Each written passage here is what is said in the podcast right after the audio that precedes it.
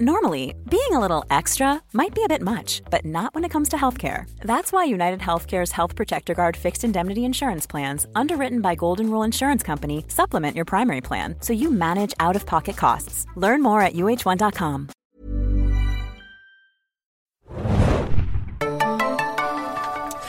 Hallo und herzlich willkommen zu einer neuen Ausgabe Serien Junkies Podcast. Ja, nach monatelangen Ankündigungen haben wir es endlich mal wieder geschafft, uns ins Podcaststudio zu setzen und mal wieder ein bisschen über das Marvel-Business zu reden. Es ist ja so viel passiert in den letzten Wochen, seit wir hier das letzte Mal in trauter Fanrunde zusammengesessen haben.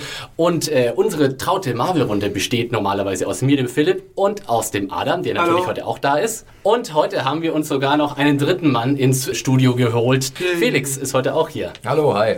Wir reden heute mal über Marvel mal wieder. Es ist dringend ein Update nötig und zwar wollen wir uns heute, weil es ist wirklich so viel passiert im Marvel-Kosmos, dass wir uns heute im Serien-Junkies Podcast auch tatsächlich auf die Serienentwicklungen im Marvel-Universum beschränken wollen. Ich glaube, wenn wir jetzt hier auch noch den ganzen Filmkram besprechen, dann sitzen wir morgen früh noch hier. Insofern haben wir uns selbst so ein bisschen dieses Limit auferlegt.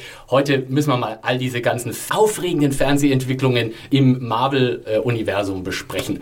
Und äh, da ist ja wirklich ganz, ganz viel passiert. Wir haben vier, eigentlich sind es fünf neue Fünf, Serien, ja. die angekündigt wurden.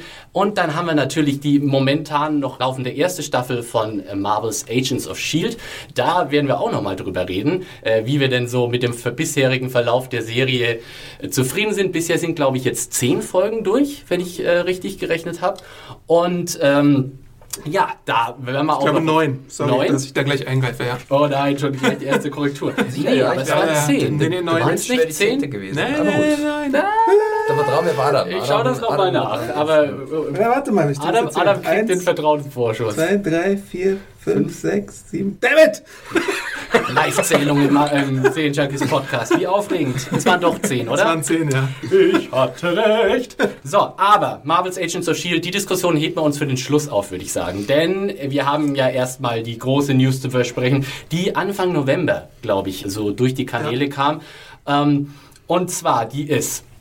Marvel hat einen ziemlich heftigen Deal mit Netflix abgeschlossen. Netflix, das ist dieser große Videostream-Anbieter in den USA, der seit Jahren äh, die Amerikaner mit einem bunten, äh, bunten Strauß an Medienmöglichkeiten erfreut und wir Deutschen, wir kriegen immer es, äh, es immer noch nicht hin, Netflix mal nach Deutschland zu holen. Äh, da hoffen wir, dass das auch irgendwann passiert. Netflix ist aber mittlerweile ja auch nicht nur Streaming-Anbieter, sondern ist auch selbst ins Content-Geschäft Ja. richtig eingestiegen. Die haben sehr viel Erfolg gehabt mit House of Cards. Das ist diese Polizserie mit Kevin Spacey und Robin Wright, die, glaube ich, jetzt Anfang 2013 Genau. angelaufen ist. Und Zum die, Valentinstag, glaube ich. Genau, oh, wie romantisch, ja. Harte po- politische ähm, Serie zum Valentinstag. Und da geht es auch in der, im Frühjahr 2014 mit der zweiten Staffel weiter. Dann gab es auch noch einige andere. Lilyhammer genau. Lilyhammer, Orange is the New Black. Jupp. Ja, Also- also Arrested Development Staffel 4 Die auch mit äh, und The Killing Staffel 3, die sie fortgeführt haben.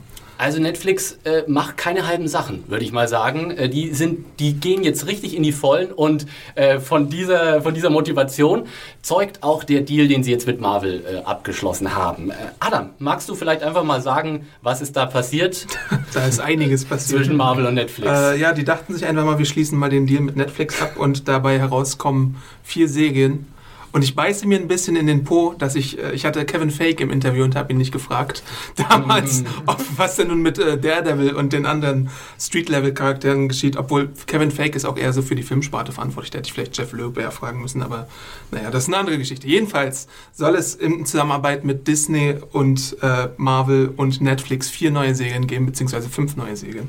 Angefangen mit Daredevil, den wir alle schon im Kino gesehen haben oder eben nicht gesehen Den haben. muss. Grandiosen Film mit Ben Affleck, Oscar-Gewinner, glaube ich.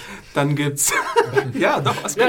Ben Affleck allerdings nicht, der Devil. Ja. Willen. Dann gibt's eine äh, Jessica Jones Fernsehserie, eine Iron Fist Fernsehserie, eine Luke Cage Fernsehserie und alle zusammen, alle vier zusammen quasi, treten dann in The Defenders auf, wo dann diese vier Helden sich wahrscheinlich gegen ein großes Böses stellen werden, aller Avengers, bloß halt auf der Straße. Wie man das halt so kennt aus diesen Superhelden-Geschichten. Genau, und ne? pro, pro Serie gibt's dann mindestens 13 Episoden. Okay, das ist erstmal schon ein Brocken. Den werden wir jetzt. Ordentliches Programm. Den werden wir jetzt erstmal so langsam aufdröseln, diesen Brocken, und so mal durchgehen. Erst einmal aber sozusagen, als ihr diese Nachricht, eu, eure beiden Meinungen würde ich gerne mal dazu hören, äh, als ihr diese Nachricht so gehört habt, dieses Paket, was da auf einmal so abgestellt wurde vor der Haustür jedes Marvel-Fans, was ging euch da durch den Kopf? Habt ihr da gedacht so, wow, geil, jetzt kommt die äh, Marvel-Superoffensive, jetzt habt ihr euch gedacht, super, genau diesen Held, wollt ihr schon mal sehen im Fernsehen, oder habt ihr euch gedacht, hä, who the fuck is Jessica Jones? Felix, was war deine Reaktion? Also bei mir ist es so, ich bin jetzt, was das Marvel-Universum angeht, nicht ganz so firm. Ich bin da eher auch durch die Filme mehr rangekommen, habe da ein bisschen mal in die Comics reingeschaut. Und von den ganzen Helden sagte mir dann auch nur Daredevil was und Abstrich vielleicht Luke Cage. Ähm, aber ich habe mir dann schon gedacht, also wenn man das gut macht, dann kann das schon ordentlich viel Spaß machen. Aber es ist natürlich ein großes Programm, man muss natürlich auch die richtigen Casting-Entscheidungen zum Beispiel treffen. Ja. Ähm, und natürlich auch die richtigen Showrunner dafür haben, um sowas richtig gut umzusetzen. Also der Ansatz ist ja hier so ein bisschen äh, ma- die Superhelden runter auf die Straße sozusagen. Ja. Äh, kein, kein, kein Asgard mehr, kein Iron Man in Space oder irgendwie sowas, sondern das ist jetzt down and dirty, das sind die Superhelden der 99 Prozent sozusagen. Ja. ist, das, ist das so ein Konzept, das dich eher anspricht oder bist du eher so der fantastische Superheld-Mensch, Ja. der dann eher so Tor 2 oder Ich würde sagen, sowohl als auch. Also ich finde das gut, dass ein anderer Ansatz jetzt gewählt, beziehungsweise andere Helden in, in den Fokus rücken, die jetzt vielleicht nicht gerade äh, unglaubliche Fähigkeiten haben, in dem Sinn, dass sie auch äh, aus irgendwelchen fremden Galaxien kommen oder was weiß ich, sondern auch ein bisschen, vielleicht dass es ein bisschen grittier wird, ein bisschen realistischer vielleicht verortet wird. Das ist, glaube ich, ein ganz interessanter Aspekt. Ich habe mich auf jeden Fall sofort gefreut, als ich äh, mitbekommen habe, dass es eine Daredevil-Serie geben soll. Daredevil ist in den Comics halt einfach einer der besten Marvel-Helden. Es gibt, da gibt es legendäre Runs von, von Künstlern. Alleine Frank Miller hat, Frank Miller ist natürlich hat, hat ne? Born Again gemacht und hat, hat ähm, The Man Without Fear gemacht und überhaupt hatte der den Elektra-Run und Brian Michael Bendis dann in den 2000er Jahren. Auf Brian Michael Bendis Werken äh, fußen ja fast alle von diesen Serien, die jetzt rauskommen. Also Jessica Jones hat er wieder populär gemacht, Luke Cage hat er wieder populär gemacht, Iron Fist hat er wieder populär gemacht. Und eigentlich hätte man jetzt erwartet, dass die abschließende Serie vielleicht nicht unbedingt Defenders heißt, sondern Marvel Knights, weil die unter diesem Banner rausgekommen sind. Ich glaube immer, oder habe immer geglaubt, dass Daredevil besser funktionieren kann als TV-Säge, weil du einfach eine, eine Anwaltssäge draus machen kannst. Du kannst Anwalt und Superheld zusammen machen. Eine Good Wife, The Good Wife meets äh, Vigilante. Sowas Ja. wäre mein Traum, wenn, wenn sowas dabei herauskommen würde. Dass du einen sehr fähigen Anwalt hast, der aber vielleicht manchmal so an, an die Grenzen des Gesetzes stößt und deswegen halt nochmal Hand anlegen muss. Es gibt ja auch zum Beispiel den Kevin Smith Run, den gab es von Daredevil äh, als erster in den, von den Marvel Knights Geschichten. Der war auch sehr cineastisch gestaltet. Da hättest du auch einfach einige Dialoge nehmen können, obwohl Kevin Smith natürlich dazu tendiert, auch mal so sehr lange Dialoge zu machen, die dann so sehr schwadronieren. Ne? Aber im Prinzip ja. hättest du das schon sehr gut verfilmen können, weil es einfach eine sehr gute dramatische Geschichte war. Und Jessica Jones, sorry, dass ich jetzt auch so ein bisschen schwadroniere, aber Jessica Jones und Alias ähm, hatten einen sehr wichtigen Stellenwert in der Geschichte von Marvel, weil Jessica Jones war eines der ersten rein für Erwachsenen gestalteten Comics bei Marvel, also das im Marvel-Universum spielte. Da wurde auch das Fuckwort benutzt, äh, da wurden Ausdrücke benutzt, da wurde explizite Sexualität angedeutet zumindest. Und Bendis ist auch ein sehr dialoglastiger Schreiber. Die Abenteuer, die Bendis geschrieben hat, könntest du fast genauso eins zu eins in der Serie umsetzen. Und das finde ich sehr interessant. Äh, zwei Fragen habe ich jetzt hier. Zum einen, ist das sozusagen klar, dass diese vier neuen oder im Endeffekt fünf neuen Serien auch im gleichen Universum, also wieder im Expanded Universe spiel oder Marvel Cinematic Universe spielen werden? Ist das ich schon? nehme es an, ja. Okay, also Es würde sich eventuell anbieten, weil Ja. dadurch äh, lässt man sich natürlich auch verschiedene Türen offen, vielleicht dann auch andere wieder mit zu kombinieren. Das Potenzial ist natürlich äh, schwindelerregend geil, aber natürlich erstmal so ganz pragmatisch. Also das ist jetzt weder direkt bestätigt noch bestritten bisher, oder? Dass man glaube nicht. sozusagen das alles im selben Universum Also auf jeden Fall hatte, glaube ich, Kevin Feige mal gesagt, dass das jetzt eine Serie ist, weil es keinen weiteren Daredevil-Film mehr geben wird. Erstmal. Mhm. Weil das Material gilt ja ein bisschen als radioaktiv. Ja. Wegen Mark Da hat, Johnson da hat, von 2003. Ben, äh, da hat äh, hier äh, Ben Affleck und äh, Colin Firth und nee, nicht Colin Firth, Colin Farrell und Jennifer Garner haben da ganze Arbeit Und hätten sie andere Pläne gehabt, dann hätten sie ja dieses geplante filmische Reboot von Fox weiterverfolgen können. Aber das haben sie dann auch über den Haufen geworfen. Äh, die zweite Frage, die ich jetzt habe, du jetzt auch gerade schon ein bisschen so von Sex and Violence geredet hast, jetzt wird, werden diese Serien ja auch von Netflix produziert, sozusagen. Da fallen jetzt so lästige Dinge wie äh, Altersfreigabe oder oder wie FSK-Einstufung oder Ja. wie auch immer genau der amerikanische Pendant dazu ist. Das sind ja in Sachen Network, wo sich ja Marvel's Agents of S.H.I.E.L.D. befindet, im Moment sind ja die Vorgaben sehr, sehr strikt. Mhm, auf jeden Fall. Das heißt, wenn auf Netflix fallen die alle weg, das heißt, dürfen wir da auch vier Serien erwarten, die sich dezidiert an ein erwachseneres Publikum richten und vielleicht tatsächlich auch gerade an Leute, denen Marvel's Agents of S.H.I.E.L.D. ein bisschen zu viel Kindergarten ist? Auf jeden Fall an ein erwachseneres Publikum. Also Agents of S.H.I.E.L.D. läuft gerade am Dienstag um 20 Uhr in den USA und da musst du halt wirklich Mhm. äh, gewisse Sachen beachten, dass, dass du irgendwie nicht zu hart wirst oder zu viel Blut hast oder zu viel Sex. Und Daredevil und Jessica Jones sind halt auch Helden, die ich so in den Comics bisher eher so als welche vernommen habe, wo es wirklich mal schmutziger zugeht. Ähm, bei Daredevil spielt diese ganze katholische Schuld und sowas äh, eine Rolle. Es spielt in Hell's Kitchen, einen der früher mal dreckigsten Stadtteile New Yorks. Ich weiß nicht, durch Giuliani ist es da, glaube ich, auch jetzt Ja. blitzblank geworden. Hell's Kitchen ist jetzt voll die Luxusgegend. Das ist Frage, wie... Das ist ja egal, das kannst du ja in, der, in, der, in dem fiktiven Universum immer noch dreckig gestalten. Ne?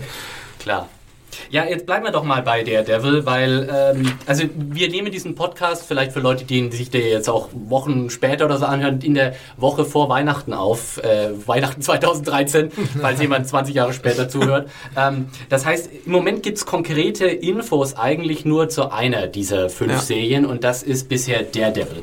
Da ist schon klar, das Ding soll im äh, Jahr 2015 an den Start Ja. gehen. Noch präziser ist da bisher noch kein Datum genannt. Und äh, da ist auch schon ein Showrunner bekannt Ja. gegeben worden. Und das ist ein Mann namens Drew Goddard. Äh, Adam, auch hier kannst du uns vielleicht ein bisschen informieren. Wer ist Drew Goddard? Drew Goddard ist eine ganz interessante Personalie, weil ähm, er ist, gehört sowohl zu. Also eigentlich kommt er aus dem Joss Whedon-Stall und hat dort äh, Buffy und Angel-Episoden gemacht, jeweils in den letzten Staffeln, also in Buffy Staffel 7 und in Angel Staffel 5. Daneben hat er auch noch einen ähm, Handlungsbogen für das aktuelle Buffy-Comic geschrieben. Ich glaube, das war in Buffy Season 8. Da hat er Wolves at the Gate geschrieben oder mitgeschrieben. Darüber hinaus hat er auch noch bei ähm, Alias mitgewirkt. Er hat ein paar Lost-Episoden geschrieben. Er hat äh, Cabin in the Woods mitverantwortet. Er hat bei Cloverfield mit an der Story geschrieben. Wobei, wenn du jetzt sagst, er hat Kevin, Cabin in the Woods mitverantwortet, er hat im Grunde äh, das Drehbuch zusammen mit, Mit Joss Whedon geschrieben und Regie geführt. Ja, ne? genau. Also Cabin in the Woods, wer das nicht kennt, das ist äh, und Horrorfan ist, der, dem sei dringend empfohlen, diesen Film äh, sich mal zu besorgen. Gibt's äh, schon lange auf DVD in der Videothek oder so oder äh, beim Streaming-Anbieter eures Vertrauens. Das ist ein sehr äh, hintersinniger, Ja. äh, doppeldeutiger Horrorfilm. Über den man am besten nicht allzu viel weiß, bevor man ihn guckt. Genau, Richtig. genau. Das ist, äh, der, der wird sehr absurd und spaßig, würde ich sagen. Auf jeden Fall Und spaßig, ist, ja. ist so ein bisschen so eine Persiflage auf so klassische ähm, Teenager fahren in eine verwunschene, eine verwunschene Waldhütte und werden dort äh, quasi irgendwie, äh, ja, von Monstern oder Killern verfolgt und äh, sehr lustig, was dieser Film für Haken schlägt. Da weiß man gar nicht, wie kann es noch weitergehen, aber irgendwie kriegen sie es hin. Da wir ja gerade schon bei Drew Goddard waren und wir auch schon offenbart haben, wann wir den Podcast aufnehmen, der wurde diese Woche auch als Teil des Spider-Man Brain Trusts äh, genannt. Also der tanzt jetzt auf mehreren Nerd-Hochzeiten Okay. sozusagen und wird, glaube ich, den Venom-Film schreiben und die Regie führen. Also der ist drin in der ganzen Ja. Marvel-Geschichte. Joss Whedon hat es geschafft, alle seine Buddies so ein bisschen unterzubringen. Sein Bruder Jeb macht ja gerade Marvel's Agents of S.H.I.E.L.D. Genau. Agents of S.H.I.E.L.D. Und Zack, der andere Bruder, schreibt die Firefly-Comic-Fortsetzung. Wie viele Whedons gibt es denn eigentlich? Ich glaube drei. Es werden immer mehr anscheinend. Sind sie ja. jetzt, sind sie jetzt alle Also beschäftigt. drei mir Bekannte, Aber die irgendwie mit- schreiben, mit plus der Vater. scheint ja dann ein richtiger, fähiger Mensch dahinter zu stehen. Ja. Also der Ja. wirklich auch Ahnung hat von dem Thema, was mit dem du dann sozusagen arbeiten muss. Und der ist auch ein großer Daredevil-Fan, so wie ich das mitbekommen habe. Also das äh, macht auf jeden Fall schon mal Hoffnung. Äh, 13 Episoden wird es erstmal geben und davon wird eben äh, Drew Goddard der Exec Executive Producer sein und in der ersten Folge wird er Regie führen. Ja, ab 2015 gibt's das auf Netflix und jetzt wollen wir natürlich ein bisschen Casting spielen. äh, das macht ja immer am meisten Spaß eigentlich. Wen hätten wir denn gerne als... Äh, Ben Affleck! Ben Affleck ist natürlich ganz oben. Nummer eins äh, auf all unserer Wunschliste. Äh, er ist natürlich äh, der perfekte, die perfekte Besetzung. Hättest du mich vor, vor zehn Jahren gefragt, hätte Ja. ich gesagt Matt Damon.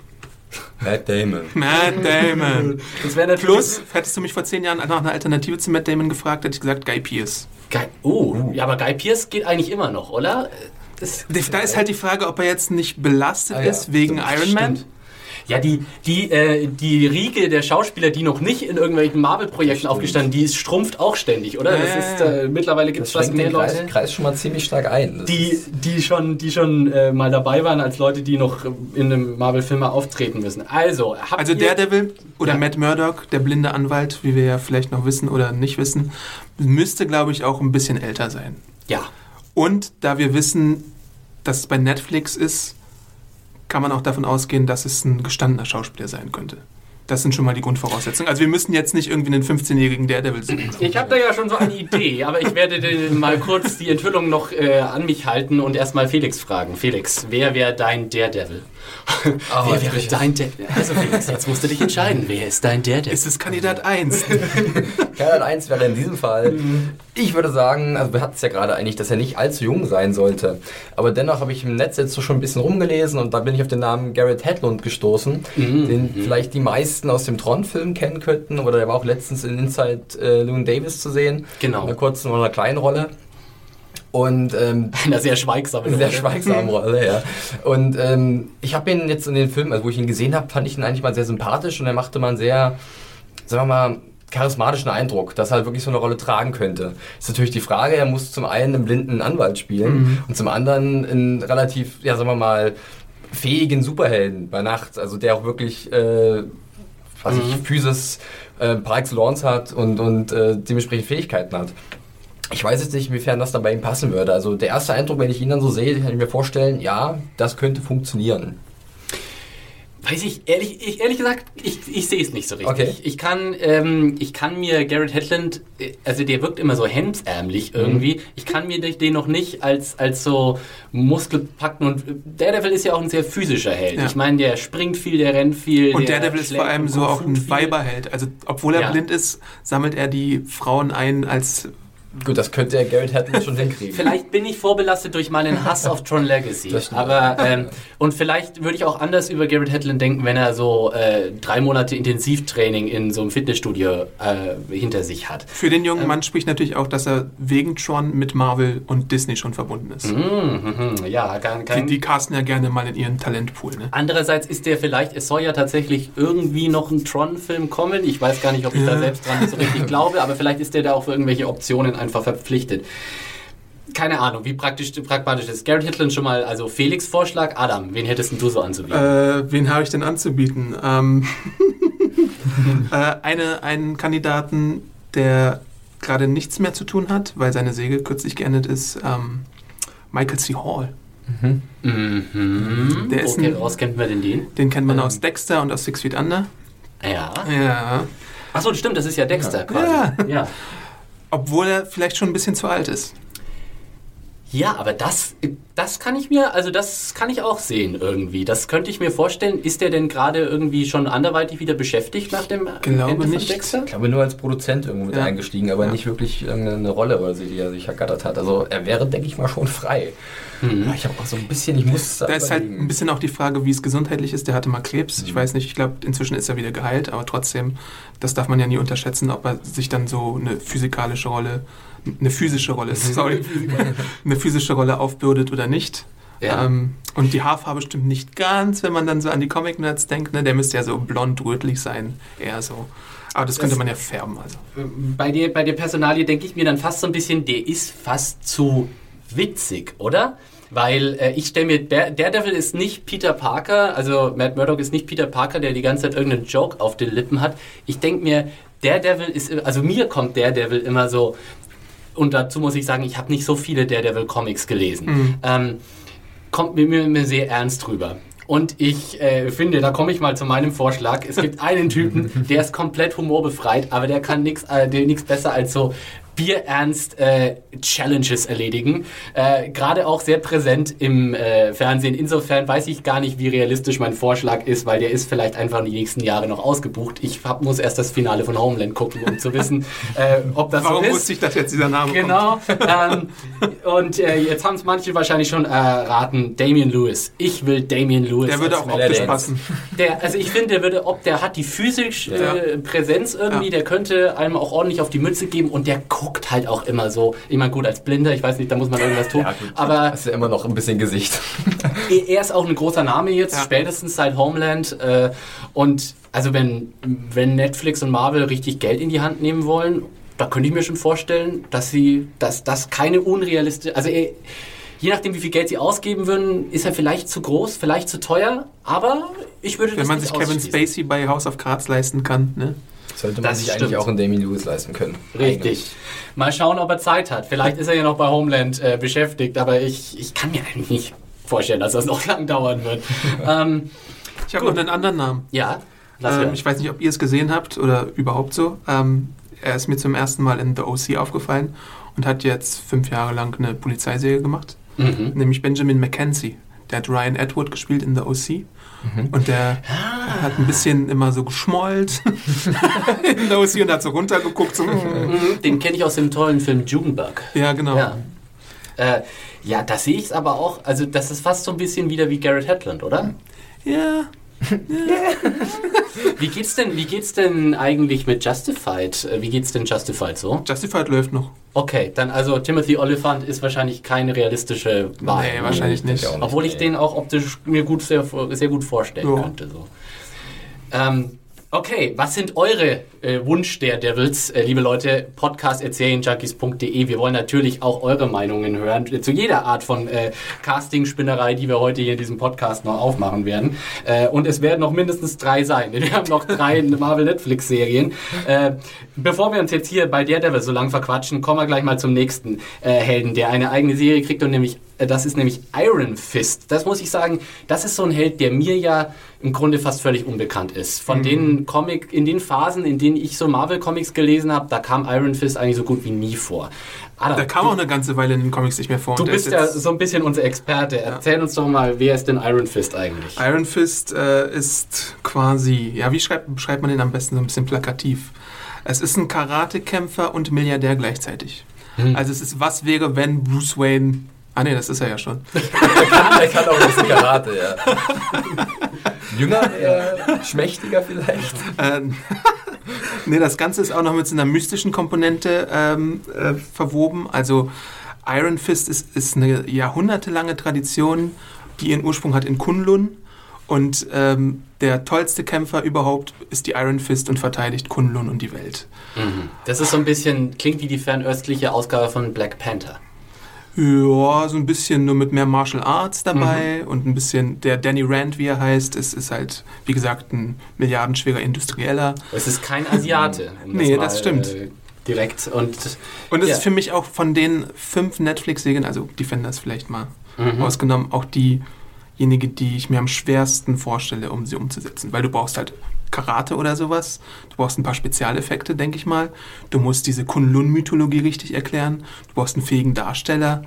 Ist schon eine Herausforderung. was ist denn Iron Fist ähm, oder Danny, wie heißt er? Danny Rand. Danny Rand so für ein Charakter? Ist das eher so ein Model Peter Parker oder Nee, eher Bruce eben Wayne? nicht. Eher so Bruce Wayne, Tony Stark mäßig. Aha. Aber auch schon, schon netter. Also er ist nicht so unbedingt jetzt das alkoholtrinkende Arschloch, sondern er ist schon ein wohltätiger äh, Milliardär. Was jetzt aber an sich natürlich schon ein sehr ausgelutschtes Konzept ist. Ne? Mhm. Also so der, der Milliardär, der heimlich Ja. mit einer geheimen Identität Gutes tun will, da musst du dich schon ein bisschen bemühen, um da irgendwie nochmal einen neuen Spin Das wird reinzukriegen. das relativ schnell in irgendeine Schublade gepackt und sagt, das kennen wir schon, das hatten wir schon, Genau. braucht was Originelleres. Gefühlt 100 Mal hatten wir Mhm. das schon. Ähm, ich glaube, Iron Fist hat nur eine wirkliche Superpower. Er kann, und daher kommt der Name Iron Fist, äh, logischerweise, er kann so seine rechte Hand irgendwie so mit Energie aufladen Genau. und dann wird die mehr oder weniger unverwundbar und er kann damit durch Wände hauen. Und er ist natürlich ein dufter Kämpfer. Ja, Sonst. eine Menge Martial Arts. Aber natürlich äh, muss man sehen, wahrscheinlich wird es im Daredevil auch eine Menge Martial Arts geben. Ja. Insofern, das ist jetzt nicht unbedingt ein Alleinstellungsmerkmal, mit Nee. dem Iron Fist punkten könnte. Aber du, es gab ja auch zum Beispiel schon lange keine Kung-Fu-Serie mehr. Es, Kung Fu, Ja. Ja. die, die, die Serie Mit mit, David David Carradine, Carradine, ja. schon sehr lange her. Oder wie hieß die Serie mit Sammo Hung? Martial Law. Ich weiß nicht, ob ihr euch Oh daran noch erinnert. Chuck Norris, Walker Ja. Texas Ranger, da gab es auch Kung Fu. Also da ist schon eine Marktlücke vorhanden. Wenn man es Ja. interessant macht, könnte es vielleicht auch sogar ein bisschen was werden. Trotzdem bin ich da absolut, stehe ich so ein bisschen im Wald mit dem, was ich von mir von so einer Serie erwarten Ja. würde. Also, wie gesagt, Milliardär, der nachts heimlich Verbrechen bekämpft, das reicht nicht. Da muss man irgendwie Ja, und wenn du jetzt auch sagst, Iron Fist ist jetzt nicht unbedingt so ein Jokester-Typ, dann kann man da jetzt nicht auch unbedingt so die Comedy-Route so ein bisschen gehen. Weil man kann natürlich auch immer, also ich meine, Daredevil, glaube ich, da sind wir uns einig, muss düster und bitter und äh, ernst sein. Dreckig aber, auch ein bisschen, Ja, ja. aber ich meine, Iron Fist habe ich auch gerade so, wenn ich so das, das Kostüm so einsehe, habe ich fast so ein bisschen so einen Green Hornet-Charme da. Ja, aber das trifft wohl den, die Vorlage nicht so ganz. Naja. Da bin ich, da bin ich gespannt. Das Ding ist halt auch, dass Iron Fist traditionell in den 70er Jahren auch so in Kombination mit Luke Cage, also dem Mhm. anderen äh, Helden, der eine eigene Serie bekommt, aufgetreten ist. Und die waren zusammen die Heroes for Hire, dass sie quasi Geld genommen haben, um anderen zu helfen. Das war so das Konzept in den 70ern. Das hat sich dann später im Sand verlaufen. Die Tatsache, dass das ja alles irgendwann zusammenfließen soll, schließt ja im Grunde aus, dass man da eine Period-Serie draus machen würde. Ne? Also wenn du jetzt sagst, Iron Da Fist gab es, glaube ich, 70ern, Gerüchte, ja, dass man das Ganze in den 70ern ansetzt. aber wie soll das dann funktionieren? Dann müssen ja die anderen zwangsläufig, also entweder muss der dann für Ja. die Defenders-Serie 20 Jahre altern oder, oder Stimmt. ja. Das, das, das ist also nicht einfach, das dann irgendwie alles äh, miteinander zu kombinieren. Gibt's da, gibt's denn äh, für, von eurer Seite Casting-Vorschläge für Iron Fist? Ray Park.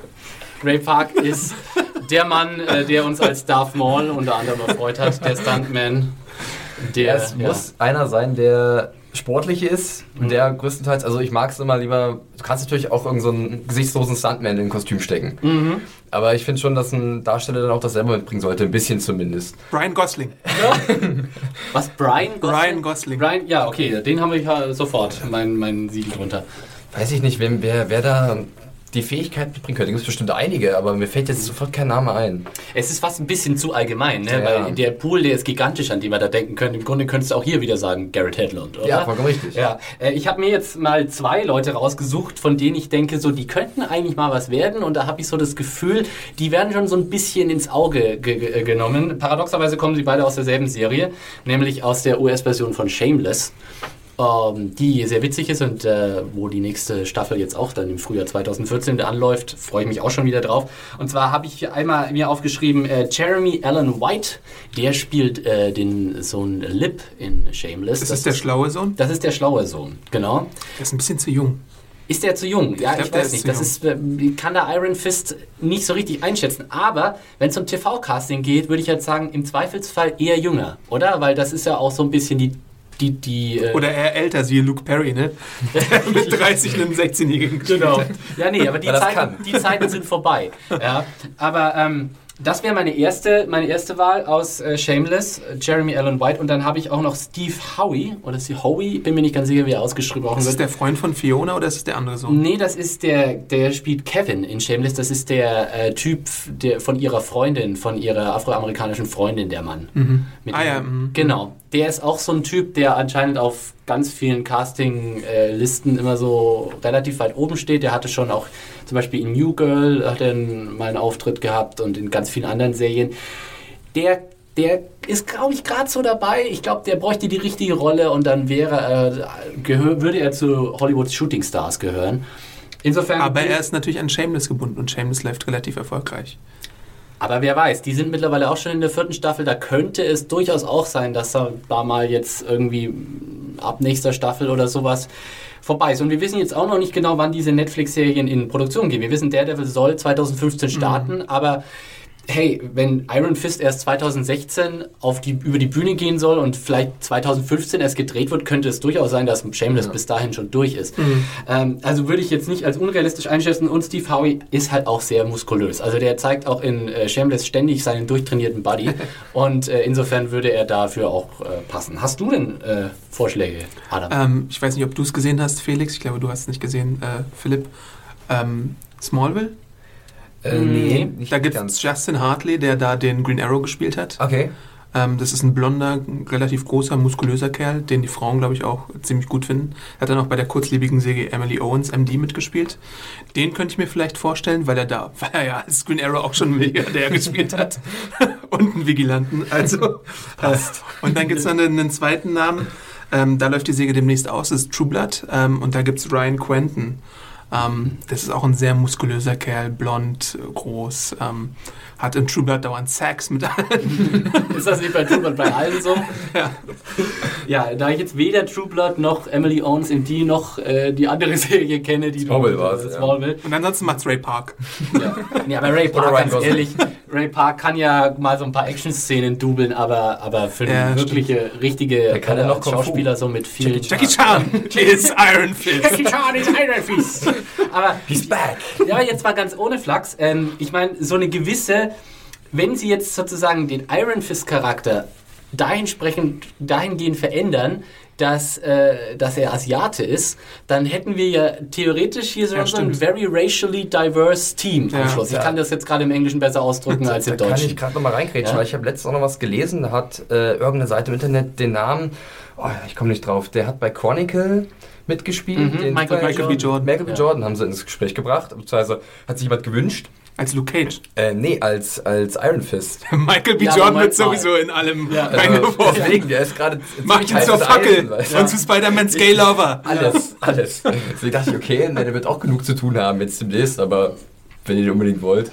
Nee, aber weißt du, worauf ich hinaus will, wenn wir dann nämlich sozusagen die Defenders sich zu viert zusammenschließen und du hättest einen White Dude mit Daredevil, du hättest eine äh, Frau mit Jessica Jones, du hättest äh, The Black Guy mit Luke Cage und dann die Asian Dude mit, mit äh, Iron Fist, das wäre natürlich schon perfekt. Ne? Es gibt diesen Typen, wie heißt denn der?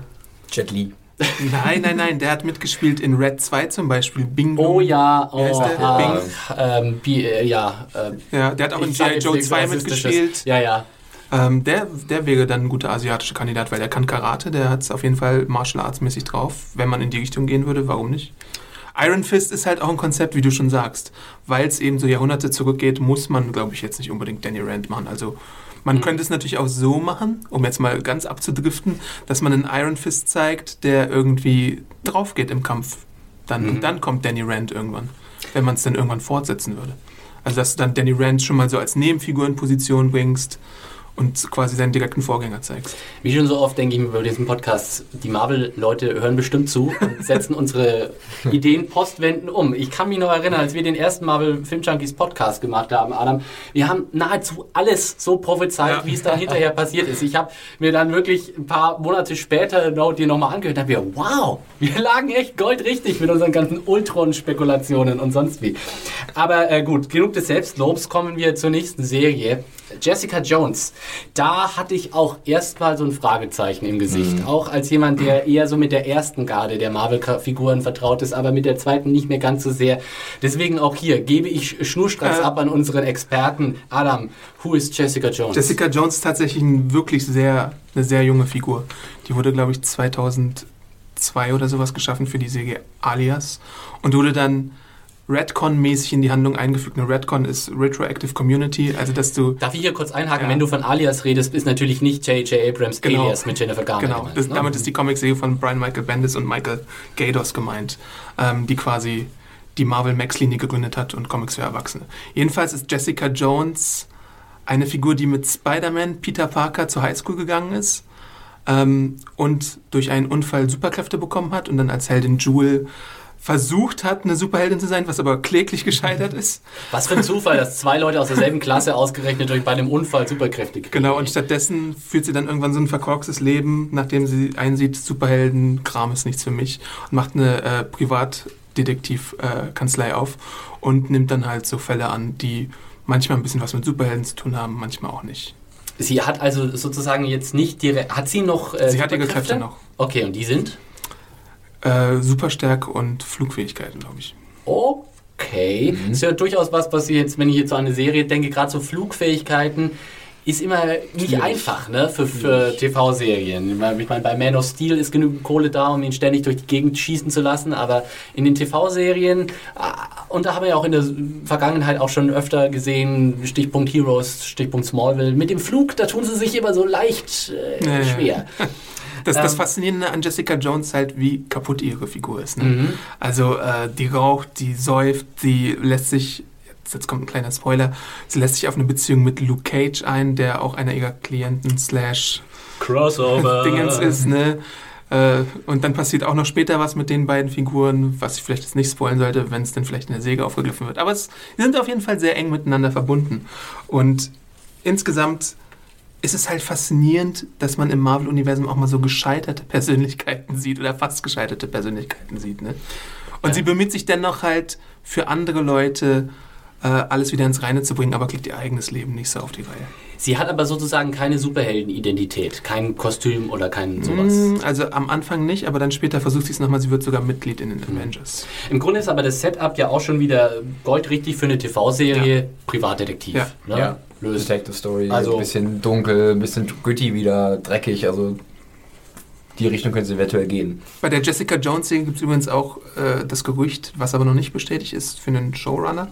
Und da soll es Melissa Rosenberg machen. Die hat zum Beispiel die Drehbücher geschrieben Ja, zu den Twilight-Filmen. Ach schön, ja, das äh, lässt ja hoffen. Ich meine, das ist, glaube ich, auch so eine Visitenkarte, wenn du damit an, ich habe die Drehbücher, ich, habe das Skript zu Twilight New Moon geschrieben. Ich glaube, bei Oh mein Dexter hat sie auch ein paar Sachen geschrieben, Mm. oder? Ja. Ja. Ähm, bin ich gespannt, weil das ist auch sowas, äh, da kann ich mir noch, also beziehungsweise da kann ich mir irgendwie viele Möglichkeiten vorstellen, was diese Serie gehen könnte. So ein bisschen, äh, vielleicht auch eher so auch in die schnippische, komödiantische Richtung oder Ja. tatsächlich in das Frau am Rand des Abgrunds äh, äh, Richtung. Äh, dementsprechend habe ich auch so ein bisschen meine, meine Casting-Vorschläge aufgeteilt. Aber erstmal würde ich äh, Adam, der glaube ich bisher bei den Castings noch nicht anfangen durfte, äh, mal fragen. Was ist, wenn ich dir jetzt deine Kandidatin wegschnappe? Die, das darfst du, maximal eine darfst du mir wegschnappen, so, aber okay. ansonsten sind das meine. Äh, insofern, wer, wer für dich, wer würde für dich als Jessica Jones in Frage kommen? Mein Traumcasting, was aber eigentlich gar nicht möglich ist, weil die Serie läuft und gerade erst angefangen hat, äh, ist Tatjana Maslany aus Orphan Black. Hm? Die würde optisch perfekt passen. Und die könnte ist die schauspielerisch Ja. äh, ziemlich gut wuppen, glaube ich. Ähm, weil sie ja auch ähm, leicht dunkelhäutig ist. Naja, sie ist eher Ist so das- dunkelhaarig. Okay. Ich glaube nicht, dass sie irgendwie einen ethnischen Hintergrund hat. Aber das wäre ja jetzt kein, das wäre jetzt kein. Ich glaube, ich muss den Helligkeitsregler bei meinem Fernseher.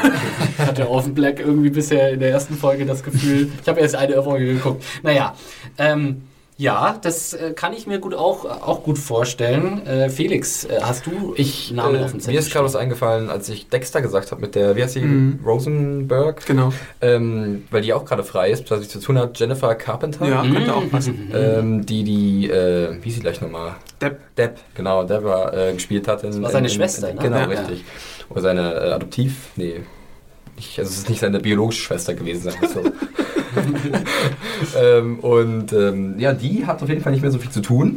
Und ich weiß nicht, also ich, ich mochte sie am Ende nicht mehr so sehr an Dex, muss ich ganz ehrlich zugeben. Ich finde sie auch erschreckend dürr. Also sie sollte mal ein bisschen mehr essen.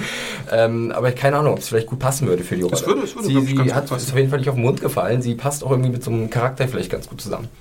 Kann ich echt sehen. So, Mhm, also das, ja. der würde man auch, also die, die hat ja schon so ein bisschen äh, Erfahrung im Ermittlerbereich sozusagen. ja. Der würde man auch dieses, also die Ermittlerin kaufe ich der auch ab. Und ja, ist ein hübsches Kind auch. Äh, hätte ich nichts dagegen, die öfter mal zu sehen.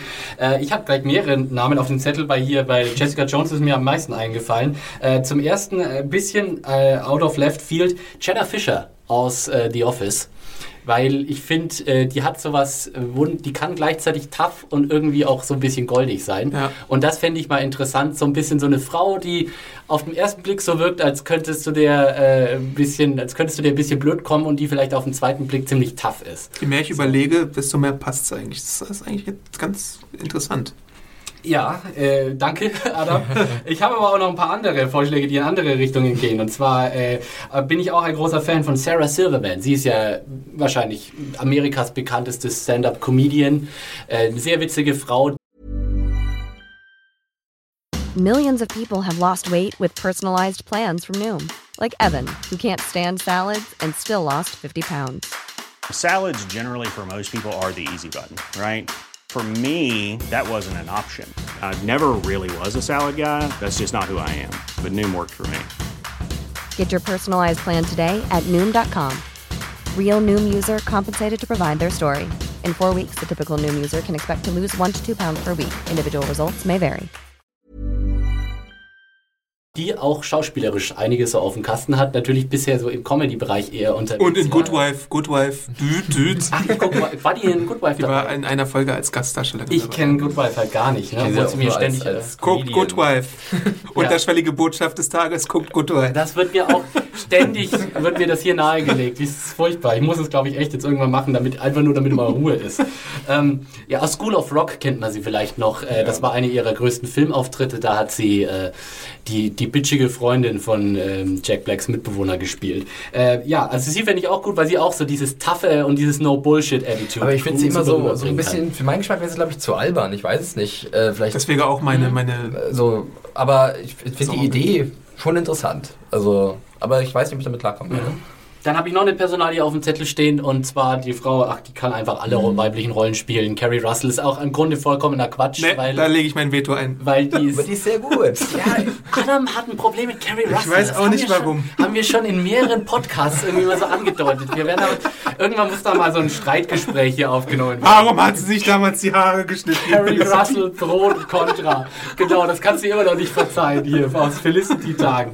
Nee, also sie spielt ja die Hauptrolle, die weibliche in äh, The Americans, eine fantastische neue Serie. Und ah, die alte, die kann ich überall, die, die kann einfach überall mitspielen, wenn du mich Die ist fragst. schon in The Americans wirklich sehr, sehr gut. Also, Ja. die wird auch noch einiges an, an Episoden abdrehen, denke ich mal. Also, Ja, ich hoffe also, dass The Americans jetzt nicht irgendwie gecancelt wird nach Nee. der zweiten Staffel. Wenn so ist, dann ist sie ja dann, wäre sie vielleicht frei doch wieder für, frei. Für, aber Adam sagt Ja. dann nein und dann Ne. Adam hat leider dann sagt Marvel auch nein. Dann Kevin, nein. Kevin Fake hat so ein rotes Telefon am Schreibtisch. äh, Adam draufsteht. it's the das Adam dann Phone. Dann habe ich aber noch einen vierten, äh, ich habe sogar noch einen vierten Namen, Kinder. Ähm, der ist vielleicht ein bisschen zu groß, beziehungsweise ist ein Gesicht, das man bisher im Fernsehen noch nie, obwohl, stimmt gar nicht. Ich erzähle totalen Quatsch. Äh, The Office und Park and Recreation Ja. war sie auch dabei. Ähm, Rashida Jones. Könnte ich mir sehr gut vorstellen. Ja. Was ich mir bei Rashida Jones aber auch sehr gut vorstellen könnte, ist, dass sie in Ant-Man die Wasp spielt. Ja, Ja, das war sagen, gerüchteweise schon. Und dann würde ich Zeit. würde ich es sehr geil finden, wenn sie das machen würde. Wir wollten ja eigentlich nicht ins Film, äh, Egal. ins, in die Filmsparte Das umschwenken, sich, aber glaube ich, hier nicht vermeiden. kurzer, kurzer Ausflug. Paul Rudd als Ant-Man und äh, Rashida Jones als Wasp. Das wäre, ich würde es so abfeiern, Ja. Alter. Das wäre. Und dann äh, ein, äh, ein Film von Edgar Wright, ne? Also Ja, Das wäre Ne? komplett so. Kevin, du hast es hier gehört. Make it happen. ähm, und dann haben wir jetzt noch äh, die dritte, äh, die vierte Serie im Bunde, Luke Cage, äh, der mal ja auch so einen relativ normalen Namen hat. Äh, was, wer verbirgt sich hinter Luke Cage? Ich gebe Ne, Luke ab. Cage ist Luke Cage. Luke der Cage, durch- what you get. Äh, bei Luke Cage bin ich mir tatsächlich über seine Herkunftsgeschichte nicht ganz sicher. Aber auf jeden Fall sind seine Kräfte, dass er eine kugelsichere Haut hat. Das ist schon mal nicht ganz praktisch. Das ist ne? schon mal ziemlich praktisch, ne? Und wie gesagt, war mal, oder hat er mal angefangen als Hero for Hire. Und er ist in der Zeit entstanden, da war die Blaxploitation ganz groß. Äh, deswegen sieht er auch, oder sah er früher mal sehr klischeemäßig aus. Und sein, sein Catchphrase war irgendwie Sweet Christmas. Yes! Sweet. Amen, brother! Ähm, inzwischen ist Luke Cage in den Comics einer der bedeutendsten Avengers Mhm. und war sogar eine ganze Zeit lang der Anführer der New Avengers ähm, und hat sich zu einem sehr beliebten Charakter gemo Hatte irgendwie so ein bisschen so sein Comeback bei Civil Wars, habe ich so das Gefühl. Äh, Das so- ja, vielleicht sogar noch ein bisschen früher, aber da hat er auf jeden Fall auch eine große, große Rolle. Ähm, und halt auch im, in, im, im Combo, in der Kombination mit ähm, Jessica Jones. Jessica Jones? Ja. Klang gerade komisch. Jessica Jones und Iron Fist, ne, das ist so ein, so ein gutes Duo. Ähm, äh, Luke Cage war in Brian Michael Bendis' Daredevil Run auch sein äh, Bodyguard. Also der Bodyguard von Matt Murdock. Genau. Man sieht schon die Okay. Verknüpfungen unter den Einzelnen, von daher. Da, ja, die werden das, also die werden ja nicht zufällig diese vier Leute Richtig, ausgewählt ja. haben. Die haben da Die sicher das auch, schon, die das. Crossover-Potenzial ist schon äh, da. Ähm, ich weiß halt nicht, ich meine, kugelsichere Haut klingt praktisch, aber visuell, Und er ist halt auch ein bisschen stärker als, Ja. als, als der normale. visuell spannend ist das allerdings nicht. Wie man, also das muss Naja, ich mal zusammenfassen. wenn du, wenn du, wenn du Ja. die Prämisse so machst, dass er irgendwie in, also das Marvel-Universum ist ja durchaus realitätsbasiert, kann auch in New York spielen, wenn er irgendwie der Verteidiger von Brooklyn ist oder sowas Mhm. und dort in seinem Viertel für Recht und Ordnung sorgt oder so, auch wenn man jetzt vielleicht ein bisschen in die Klischeeschublade Ja. greift. Aber sowas könnte man ja in die Richtung machen, von wegen, um ihn herum ist alles schlecht, aber er ist so the The last. Defender of the Hood. Genau. Okay, ja, das kann ich mir auch gut vorstellen. Ja, wie schon gesagt, äh, nicht so, nicht so tief in der Klischeekiste graben, aber andererseits ja dann doch irgendwie, weil doch läuft es dann immer wieder auf so Klischee, klischeehafte Dinge dann doch irgendwie so ein bisschen raus.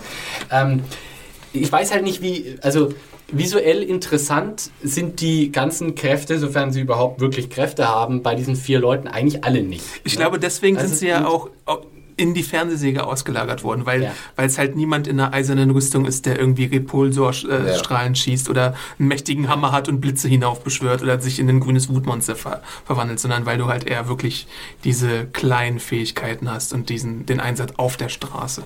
Und einfach dann, was einfach auch klar ist, man muss sich hier auf die, die Story fokussieren, man muss sich irgendwie auf die Figuren fokussieren, man Ja. kann sich nicht auf die Schauwerte verlassen. Äh, wobei wir ja jetzt auch noch nicht wissen, wie viel Geld da eigentlich Nee. Netflix in die Hände nehmen wird. Aber um mal vielleicht eine, Ja. eine Hausnummer anzusagen, ich glaube, das wird jetzt nicht so unbedingt vergleichbar sein. Aber die ersten beiden Staffeln von House of Cards hat sich äh, Netflix ja 100 Millionen Dollar kosten lassen zusammen. Ordentliche Stange Also- Geld. Und wenn die schon so viel dafür bereit sind auszugeben, könnte man auch davon ausgehen, dass das Geld auch bei diesen Projekten vielleicht ein bisschen lockerer sitzt. Trotzdem glaube ich, 100 Millionen Dollar, also ich, ich weiß nicht, wenn ich mir jetzt zum Beispiel denke, 13 Episoden Daredevil, ich meine, eine Million pro Folge muss doch einfach reichen, oder? Was, was bei Daredevil ist, glaube ich, sogar der, der interessanteste, visuell der interessanteste von Ja. diesen äh, Charakteren, Ja. weil du sein, seine verschärften Sinne sehr interessant gestalten kannst. Wenn du dir mal die aktuellen Comics von Mark Waid und Chris Samney und ganz vielen anderen Künstlern durch, durchschaust, dann siehst du, wie interessant die Kräfte Mhm. gestaltet werden können. Du siehst dann halt so die Konturen der Figuren, du siehst, was er hört, was er riecht, wo irgendwie äh, äh, Sinneswahrnehmungszeugs herkommt und so. Das kannst du alles ziemlich interessant gestalten. Ich fand, das war ja auch so ein Punkt, den tatsächlich der Affleck-Film gar nicht so schlecht gemacht hat. Die hatten da so dieses, dieses Echolot-Optik Ja, in dem ja. Fall. Babberlich, Ja, ja. es ist natürlich schon sehr schwer, wie kannst du auf der, ich meine, an diesem äh, Anspruch ist schon der Parfümfilm gescheitert, wie kannst du auf der Leinwand toll darstellen, dass jemand super riecht. Das ist halt Smellow Vision. ja, genau, das ist nicht ganz so einfach. Also da, da muss man auch sehr viele Tricks, da muss man tief in die Trickkiste greifen, um sowas wirklich äh, greifbar zu machen für den Zuschauer. Ähm, jetzt, äh, jetzt sind wir aber wieder zu Daredevil umgeschwankt. Jetzt hat, haben wir vielleicht noch äh, Casting-Vorschläge zu Na Luke klar. Cage. Ich äh, habe einen und äh, der ist ziemlich klischeehaft, muss ich sagen. Aber Luke Cage, so wie ich ihn kenne, so wie ich ihn gezeichnet kenne, äh, habe ich sofort gleich ganz klischeehaft an einen Typen gedacht und das war Jet L. Coleman alias Tyrese aus The Walking Dead. Der ist einfach so ein schwarzer Hühne, irgendwie so ein, so ein, so ein ja, so ein Schrank, Ja. wo, wo du das Gefühl hast, der kann so eine Tür, der kann Ja. mit der Faust einfach so Ich eine stand Tür Ihnen auch schon gegenüber, das ist wirklich ein breiter. Echt? Ja, okay. ja, ja. Also er wäre jetzt so, wenn du jetzt rein nach dem Optischen gehst, der wäre mein Luke Cage. Und vor allem hat er auch, wie er ja auch in The Walking Dead beweist, äh, und in The Wire war er, glaube ich, Ja. auch dabei, ähm, er hat auch diese, das, äh, ähm, das Wuterfüllte, beziehungsweise Ja. auch das, das, das, ich trage an meinem Schicksal irgendwie schwer. Das kann er ganz gut. Also Dark and Brooding und so. Felix, hast du einen anderen Vorschlag? Ähm, ich habe zwei. Äh, der eine wäre Michael J. White, Wer ist denn das? Black Der Dynamite. Spawn. Ach ja, richtig. ähm, der ist aber auch relativ, äh, sag mal, der hat viele Projekte vor der Brust jetzt oder ist ein gefragter Mann. Dynamite! Dynamite! Aber dann wäre das mit dieser Blaxploitation-Sache wäre ziemlich gut damit Luke Cage sozusagen. Und der ist, kommt mit der Statur auf jeden Fall auch gut hin, würde ich meinen. Also der ist auch relativ muskulös.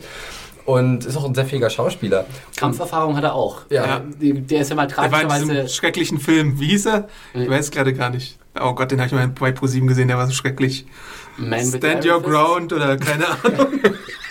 Und ich glaube, er hat jetzt vor einer Weile einen Gastauftritt in Arrow auch gehabt. Da war ja, auch genau, als, als hier, wie heißt der, Bronze Tiger. Ja, genau. Er ist auch ganz tragisch rausgeschnitten worden aus Kill Bill. Er hatte in Kill Bill eine, eine Szene, wo er ein ziemlich geiles Duell mit äh, Bill halt hat, David Carradine. Aber das gibt's nur in der DVD als äh, Deleted Scene zu sehen, hat es leider nicht in den fertigen Film geschafft. Der hatte das war irgendwie tragisch. Der hat da irgendwie wochenlang dafür trainiert, irgendwie monatelang war das ein Riesenaufwand und dann, bumm, einfach nicht im Film dabei. Äh, ja, der ist aber auch schon nicht mehr der Jüngste, Ja. oder? Ja, aber es war halt der erste Gedanke so, als ich Klar. die Figurenbeschreibung hatte und, und dann überlegt habe, wer könnte da passen. Du hast noch einen? Und die zweite Personalie ist vielleicht ein bisschen unrealistischer, aber da habe ich auch schon oft genug gelesen, dass er Interesse hätte für Marvel Filme zu drehen, beziehungsweise für Marvel zu arbeiten und das wäre äh, Dwayne Johnson. Hm. Ja. Ähm, der jetzt halt auch, also, ja gut, der ist er ist schon längst gekommen, in dem Sinne, dass er halt ein großer Star schon längst Er ist das Ja. Franchise Viagra Ja. sozusagen gerade in Hollywood. Äh, aber rein körperlich gibt es da, glaube ich, keine Zweifel, dass er so eine Rolle verkörpern könnte. Ja. Und ich habe auch gelesen, dass er selbst großes Interesse an der Figur hat. Also, dass es eine seiner Lieblingsfiguren sein soll. Und dass wiederum auch Kevin Feige äh, auch schon von The Rock geschwärmt hat, nach dem Motto, ja, mit ihm mal zusammenarbeiten, das wäre echt schön, echt toll und, und gut für das Franchise oder gut für, für die Marvel-Filme. Und den könnte man direkt in Avengers 3 übernehmen. Dann. Ja, Also das, m, sa- machen wir uns nichts vor, das wäre natürlich der Jackpot. Ne? Weil das ist natürlich, da, dann, den kannst du groß aufs Poster drucken und äh, das ist natürlich... dann gucken sich auch Leute die Serie an, wenn er dabei ist. Das ist Richtig, klar. und Das dann interessiert auch dann. keiner mehr, wer Luke Cage ist. Dann brauchst du im Grunde nicht mal mehr Marvel draufschreiben, Ja. wenn du Dwayne Johnson hier als. Äh, aber ich glaube, er ist echt ein bisschen zu groß, oder? Ich meine, es wäre natürlich von ihm ein interessanter Scha- Schachzug, wenn er sagt, ich will in die Avengers-Filme rein. Und das ist sozusagen jetzt, äh, ich versuche es jetzt durch die Hintertür quasi. Ähm, das Oh, wenn du wüsstest, da hast du gerade einen versteckten Alias-Bann gebracht, aber egal. Gut, das lasse ich mal so stehen. Ähm, aber er ist halt schon wirklich auch ein Superstar, äh, Dwayne Johnson. Ich finde, das kann man mit Fug und Recht behaupten und der ist teuer.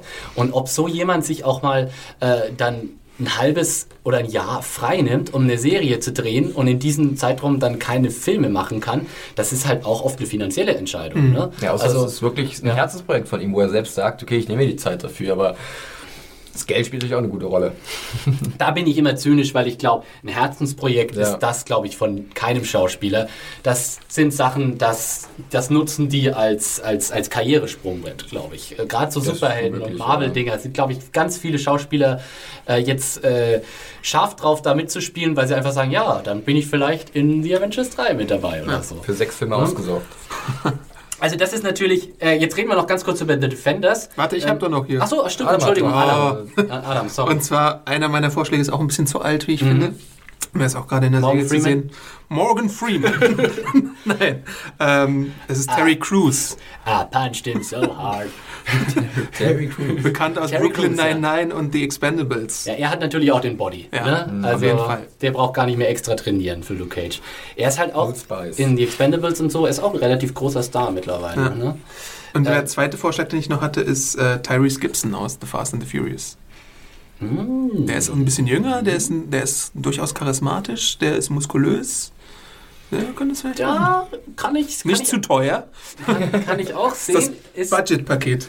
ist tatsächlich, wäre wär dann so ein bisschen äh, die Sparversion von The Rock. Ne? Ja. Wir können uns The Rock nicht leisten, also muss es Tyrese machen.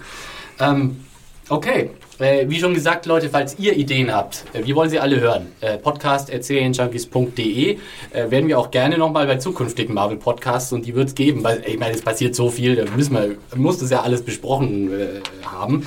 Ähm, werden wir da auch gerne nochmal drauf eingehen. Wie schon gesagt, E-Mail an podcast.serienjunkies.de. So, The Defenders. Das ist ja dann so ein bisschen jetzt der Masterplan für diese vier Serien. Die sollen dann äh, zusammenkommen in einer Miniserie. Und das war von Anfang an als Miniserie angekündigt, weil das kann man dann, glaube ich, wirklich nicht irgendwie als fortlaufende Serie weitermachen. Dann wird es echt zu teuer. Ähm, aber diese vier Helden sollen dann quasi als The Defenders äh, ja, äh, zusammenkommen. Adam, äh, The Defenders ist auch so eine Serie, die ich nur namentlich kenne. The Defenders ist in den Marvel Comics eigentlich auch eher eine ganz andere Gruppierung.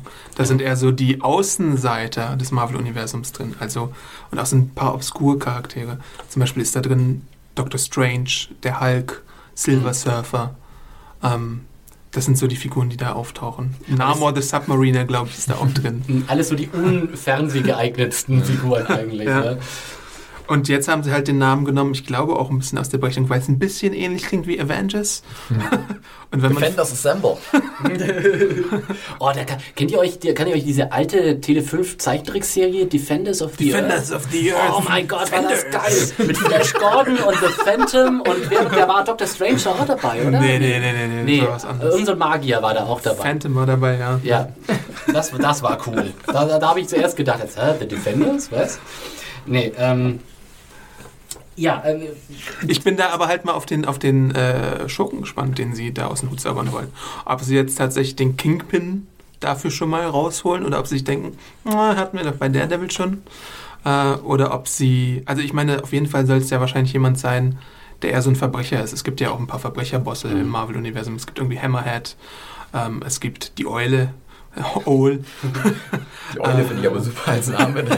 Es gibt dann noch so ein paar andere Bosse, Silvermane oder sowas. Äh, Trotzdem denke ich mir so, Kingpin ist ja dann doch vielleicht so, doch eher die Nummer, wo ich glaube ich denken würde. Ich meine, wir hatten ja. das, das ähm, Problem bei Kingpin, wenn ich da direkt mal eingreifen darf, Mhm. ich glaube, er gehörte rechtlich Sony. Oh. Weil er ein Spider-Man-Joker ist. Und den hat man sich damals geliehen bei Fox für Daredevil. Aber eigentlich steht, stand er denen nicht zur Verfügung. Okay, also müsstest du, glaube ich, von vornherein äh, irgendwie einen anderen Joker. Also die Kingpin-Rechte sind nicht mit äh, Daredevil, Daredevil zusammen wieder an Marvel zurückgegangen. Okay, ja, dann äh, hat die sowieso erledigt, glaube ich, die Diskussion. Aber da sind wir mal gespannt. Ähm, also ich muss ehrlich gesagt sagen, The Defenders ist für mich noch geistig so ein bisschen weg. Ich kann mir noch gar nicht vorstellen, wie das aussehen wird, einfach weil wir auch noch gar nicht wissen, wie diese anderen vier Serien Mich würde auch interessieren, wenn jetzt zum Beispiel eine von den anderen vier Serien total floppt und überhaupt nichts bringt, dann muss ja das Konzept rein theoretisch für die Defenders auch über den Haufen geworfen werden. Da muss ja ein bisschen umgeschrieben werden. Die Idee, wenn zum Beispiel sagt, hier Iron Fist, komplett nach hinten los. Keiner will Iron Fist Ja, sein, ja. so. ähm, und dann, dann musst du ja auch für neue, neue Pläne schmieden, sozusagen, wie du weitermachst mit äh, Defenders. Dann geht Iron Fist halt zu, zu seinem Heimatplaneten. neuen Iron Fist Pucci der. Genau. ähm, ja, aber ich denke auch, äh, da wird wahrscheinlich auch bei Marvel noch nicht der Masterplan da sein. Ich denke, die sind erstmal genug beschäftigt, diese ganzen Serien an Ja. den Start zu bringen. Und wenn bei diesen Serien mal die erste Staffel durch ist und so die ersten Ergebnisse auf dem Tisch liegen, dann wird man sich wahrscheinlich konkrete Gedanken über The Defenders machen.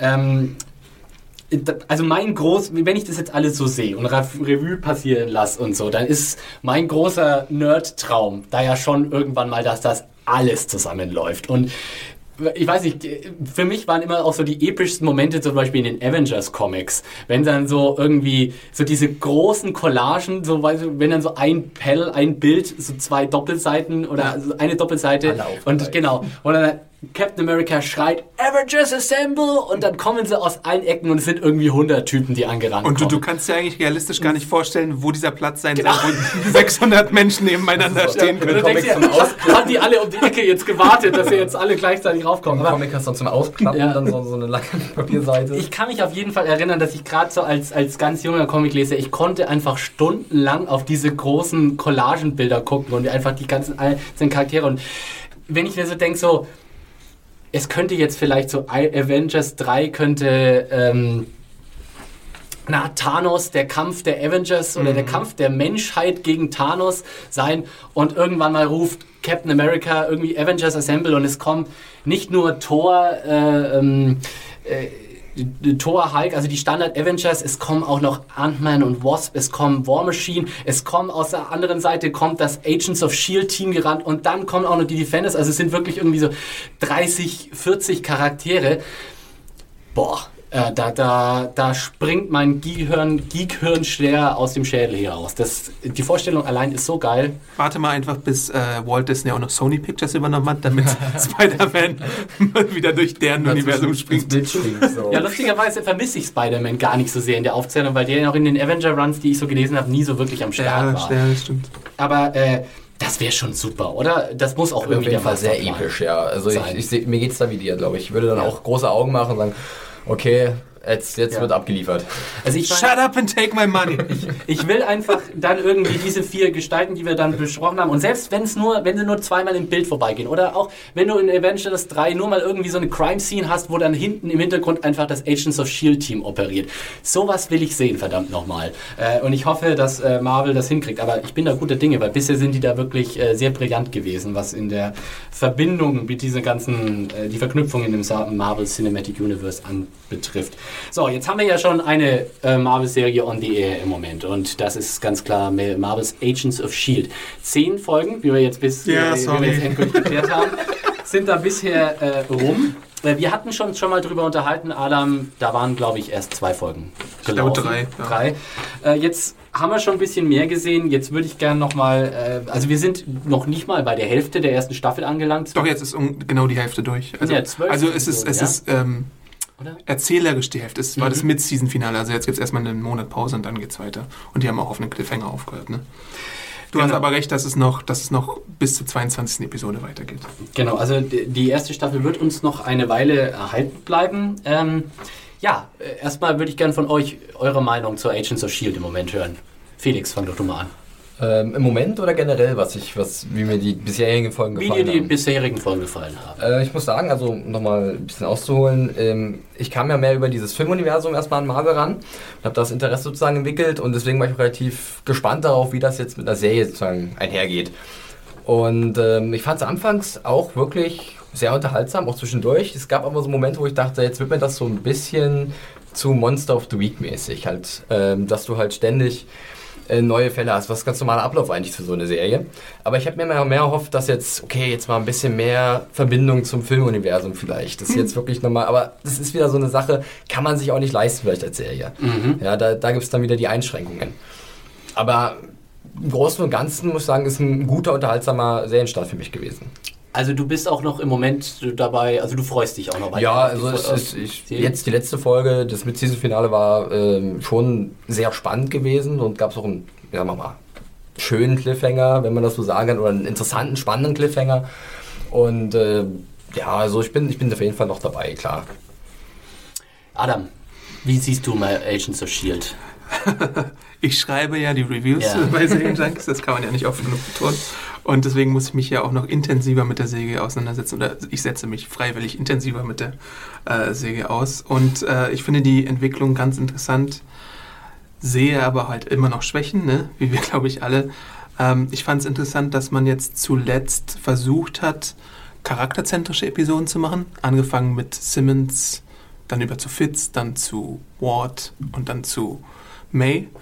Äh, war mal mehr gelungen, war mal weniger Ja.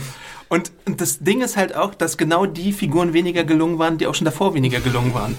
Also die, die May und die Ward-Episode fand ich von den Fokus-Episoden am schwächsten, glaube ich. Und überraschenderweise war die Simmons-Episode für mich Ja. vielleicht eine der interessantesten, weil man da zum allerersten Mal eine Lebensgefahr für jemanden äh, mitbekommen hat, ne? Weil es wirkt halt Als bei Marvel nichts passieren. Genau, bei Marvel ist halt immer so interessant, dass die Figuren alle beschädigt sind oder so oder immer eine dunkle Seite haben, irgendeine Tragödie im Leben.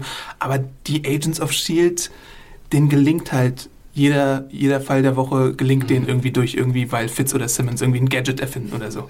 Und wenn man nicht von dieser Erzählstruktur abweicht, dann wird es irgendwann langweilig. Ja. Also ich, ich stimme dir auf jeden Fall zu. Die äh, Folge um Simmons war für mich auch das Highlight der bisherigen Folgen, äh, wo ich mich tatsächlich auch gewundert habe, dass das so gut für mich funktioniert hat, weil noch am Anfang der Serie, wie gesagt, Simmons Ja. geht mir total auf den Sack, kann ich überhaupt nicht sehen. Ähm, und tatsächlich, diese Folge hat es irgendwie so umgekehrt. Da, da, da, also da war ich auch die richtig hat auch dabei. einen emotional richtig abgeholt, muss Genau. ich sagen. Also man war dann in dem Moment wirklich, oh Gott, was passiert jetzt? Die wird doch wohl nicht etwa. Weil du tatsächlich in der Folge vorher mehrere Leute hast sterben sehen, tatsächlich an dem, was, Ja. sie, was sie irgendwie dann äh, ähm, in Beschlag nimmt. Und ja, da war, da war Dramatik da, wo du ganz, also öfter mal bei Marvel Agents of Steel so ein bisschen Beliebigkeit so hast. Gerade so, was die, was die, was den Spannungsverlauf so angeht. Also ähm, ich sehe schon noch vieles kritisch bei der Serie, muss ich sagen. Was mir, also wa- was allerdings mir tatsächlich am meisten auf den Sack geht, äh, ist Sky. Ich kann den Charakter Sky im Moment noch überhaupt, also das ist für mich, sie, ich verstehe voll, worauf sie mit diesem Charakter Ja. raus wollen, aber für mich funktioniert es nicht, weil ich einfach nur das Gefühl habe, kannst du mal die Klappe halten, Mädchen? Das ist irgendwie so das Einzige, was mir einfällt. Bei allen anderen wird irgendwie auch klar, was ihre Rolle ist. So, und äh, sie bemühen sich auch sehr, sozusagen, sie in diesen Rollen zu etablieren. Bei, also sozusagen, ähm, Agent May ist äh, die Frau fürs Grobe, genauso wie Agent Ward, und die anderen beiden sind die Tef Bastler. Und was ist Sky? Sky ist der Hacker, ja, aber ganz ehrlich, ich sehe die alte nie einen Computer benutzen. In der ganzen Im Moment darfst du ja auch nicht Ja, spoilern. sitzt, ja und, und ich glaube ihr das einfach auch nicht. Also ich kaufe ihr das vom Charakter her einfach nicht ab, sozusagen. Wenn ich die sehe, dann habe ich nie das Gefühl, äh, das ist tatsächlich ein Techie oder so. Ähm, das gleiche Problem habe ich übrigens auch so ein bisschen bei Agent May. Der kaufe ich auch noch nicht so richtig diesen. Also sie wird halt ständig erzählen, alle in dieser Serie, was für ein Badass sie ist. Und ich sehe es einfach nicht. Das ist, Und- das halt, das ist für mich das Problem Show don't tell, ne? Mhm. Das, da macht, da macht die Fehler diesen kapitalen Fehler, dass man immer nur davon erzählt, aber nie irgendwie zeigt, was denn passiert ist oder Ja. so. Diese Andeutungen sind nicht genug für mich. Also da muss schon mal irgendwie Ja. irgendwas passieren. Da gab es ja auch diese Episode, wo ihre Background-Geschichte in drei verschiedenen Versionen erstellt, Ja. erzählt wurde. Und äh, in der einen Version reitet sie auf irgendwelchen Pferden, topless gegen, gegen 100, 100 äh, Kämpfer oder so. Und dann wird es halt immer ein bisschen intimer und kleiner und so. Äh, hat aber nicht so ganz funktioniert, wie ich finde. Ja, es ist also vor allem, beziehungsweise man zeigt es dann immer so, sie kann irgendwie mit äh, Händen und Fäusten halt drei Typen gleichzeitig nieder Kung Fu. Ja. Aber ganz ehrlich, das sieht man einfach zu oft in TV-Serien, um davon noch zu beeindruckt zu sein. Beziehungsweise da ist man actionmäßig einfach auch heutzutage zu verwöhnt.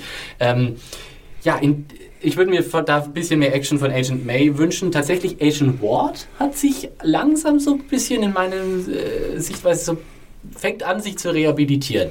Äh, ich weiß auch gar nicht so richtig warum, Ich- aber Also mir geht's da ähnlich. Vielleicht liegt es daran, dass er halt eine gewisse Entwicklung durchgemacht hat seit den ersten Folgen, dass er halt ein bisschen, sagen wir mal, nicht mehr so versteift ist. Er war ja vorher sehr, auch sehr egozentrisch und nur auf sich bedacht, beziehungsweise er ist der, der den Tag retten wird. Aber er wird langsam so ein bisschen zum Teamplayer und das merkt man ihm an und das ist auch ganz gut eigentlich dann rübergebracht. Und man merkt dann, okay, er will jetzt hier Teil dieser, dieser Gruppe sein und will da seine, seine Stärken einbringen und hilft natürlich auch den anderen. Eine Sache, die du noch bemängelt hattest, Felix, äh, ist die Verzahnung mit dem Cinematic Universe sozusagen. Da muss ich sagen, da kann ich eigentlich nicht zustimmen. Ich fand, also gerade äh, die Gelegenheit nutzen sie, wahrscheinlich war das auch als Promotion für den Film gedacht, größtenteils, aber gerade so dieses, äh, die Agents of S.H.I.E.L.D. müssen dann in London aufräumen, nachdem sozusagen Thor und äh, seine Genossen aus Tor 2 da durchgerauscht sind. Weißt du, was ich da aber eigentlich dachte? Ja. Dass Ja, man Bezug auf die, die, die äh, letzte Post-Credit-Szene nimmt. Und dass sie die in der Richtung aufräumen lassen. Aber das hat man halt nicht gemacht. Also ich sag mal so, die Episode an sich fand ich auch, hätte interessanter sein können. Aber das Konzept an sich finde ich schon mal super. Ja, und das stimmt, äh, ja. da hast du auch wieder recht dann, Felix. Gerne mehr davon. Also so viel wie möglich. Das ist das wahrscheinlich, was mich so ein bisschen stört. Ich sage, ich hätte jetzt gerne, auch wenn es wirklich wahrscheinlich zu unre- unrealistisch ist, ich hätte gerne Chris Hemsworth gesehen. Ganz Ja. kurz vielleicht nur. Oder, oder irgendjemand aus den Filmen, der halt am Ende sehen war, ob es Stellan Skarsgård. ist oder so. Ja. Nochmal nackt durchs Bild laufen oder so. Warum Genau. sie da Stellan Skarsgård nicht dafür gekriegt haben, wundert mich eigentlich Ja, so ein Dass bisschen. man halt weil noch mehr die, die Verknüpfung hat, so- ja. Aber Kommt für einen Drehtag, Ja, ja. Für, für, für da zwei Minuten on screen, da muss das doch funktionieren. Also so teuer kann der doch nicht. Vielleicht war er gerade bei Nymphomaniac beschäftigt. ähm, eine der diversen Sexszenen. Genau, es wird sich ja noch äh, was Neues tun bei Agents of S.H.I.E.L.D. Und zwar haben wir vor kurzem die Meldung erhalten, dass in der 14. Episode der ersten Staffel, also das ist sozusagen noch vier Folgen weg, Ja. um, wird es äh, Neuzugänge äh, bei Agents of S.H.I.E.L.D. geben. Zwei neue feste Castmember. Also wiederkehrende Also, Charaktere. genau. ne? werden, werden dazustoßen. Äh, es ist noch nicht so richtig bekannt, äh, wer das sein wird, aber es gibt schon Details. Adam, du hast sie parat. Ja, der eine Agent ist, ein, ist afroamerikanischer Herkunft und ein äh, Waffen- bzw. Kampfexperte, Noch einer. Ja. Okay. der dann halt auch ein bisschen eine, eine Vergangenheit äh, mit Colson und Ward hat. Ne? Mhm. Und ähm, was war der andere noch gleich? Experte für Munition. Ah, nee, Moment, das ist der. Ähm. Nee, das ist der, genau. Waffen- und Kampfexperte und der andere ist Ex Experte für Munition. Ah ja, okay, sowas. Was genau. das jetzt Sorry. genau heißt, keine, Shield-Agent halt. kein Plan. Ja, äh, also bin ich gespannt. Ich denke, ein frische, bisschen frisches Blut tut der Serie gut. Ich meine, wir haben vorhin diese Diversifik Diversität, nee, Moment, diesen, ich schneide das raus. Ich, ich scheitere an dem Wort. Diversity? Diversity, genau.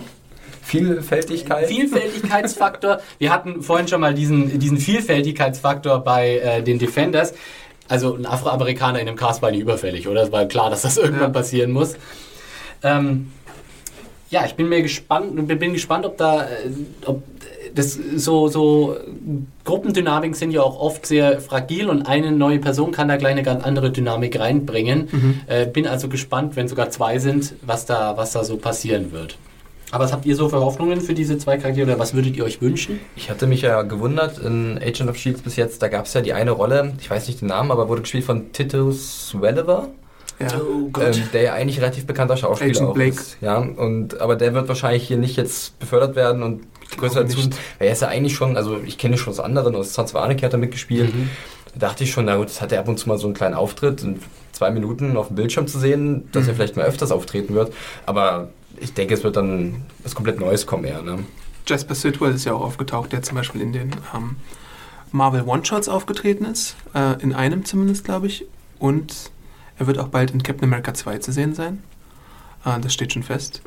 Ähm, dann gibt es natürlich auch noch, was noch eine andere Marvel-Verknüpfung ist, ähm, Agent, ähm, wie heißt sie? Victoria Hand, die aufgetreten ist in der The Hub-Episode.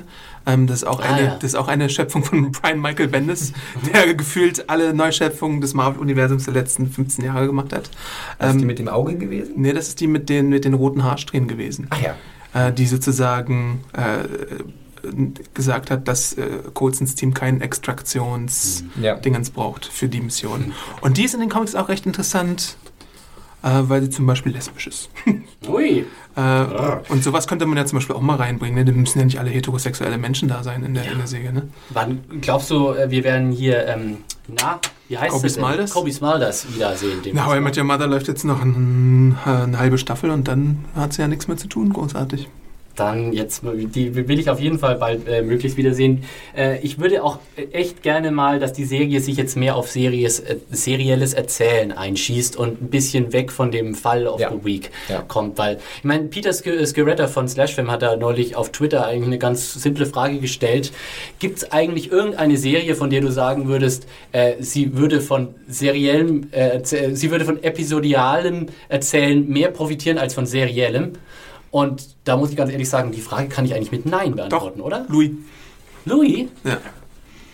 Aber das, ist, ah, das, das führt zu weit. Das führt zu weit hier. Da, da, das müssen wir im Louis-Podcast besprechen, zum Start der vierten Staffel dann.